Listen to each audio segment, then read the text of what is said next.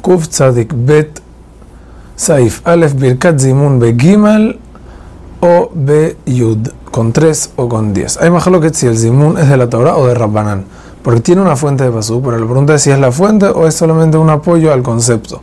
Por la nafkamina sería una persona que está, un grupo de personas que están en Safek si hicieron Zimun. Dice el Kafa Haim, la alajá no hacemos Zimun a filo en casa de Safek, porque Safek, si Vigelal es de la Torah, porque puede ser que es de Rabbanán, y Shev Beal Ta'ase Adif. En caso que tres personas o más comieron juntas, deben hacer Zimun. El Zimun trata de introducir el hecho que van a hacerle verajá a Hashem juntos. Esto se hace para honrar más la verajá y honrar más a Hashem. La costumbre es decir, hablando en hebreo. ¿Qué quiere decir?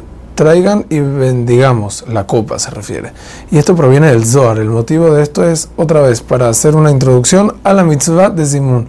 Siempre se le hace una introducción a la mitzvah y es muy importante hacerlo. Los Ashkenazim tienen, lo dicen de otra manera, pero los Sefaradim decimos hablan Ben En caso de ser tres, el Zimun se dice de la siguiente manera: el, el que va a ser el Zimun dice Nevarej, etc.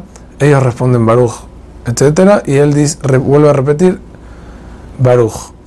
Él podría decir Barejú, bendigan, porque le está hablando a dos personas o más, pero dice Nevarej para incluirse a él mismo. En caso de ser diez personas, se dice lo mismo, pero aumentando la palabra Eloqueno, o sea, el nombre de Hashem, porque ya como son diez pueden mencionar el nombre de Hashem.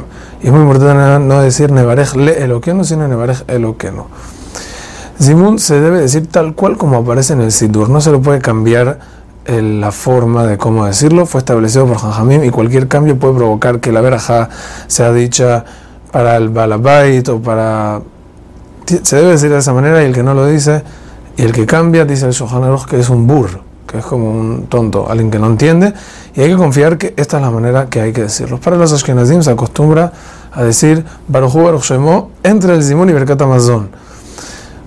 De todas maneras, lo dice Mebaraj nada más, pero igual los sefaradim no decimos absolutamente nada y no debemos interrumpir de una vez empezar.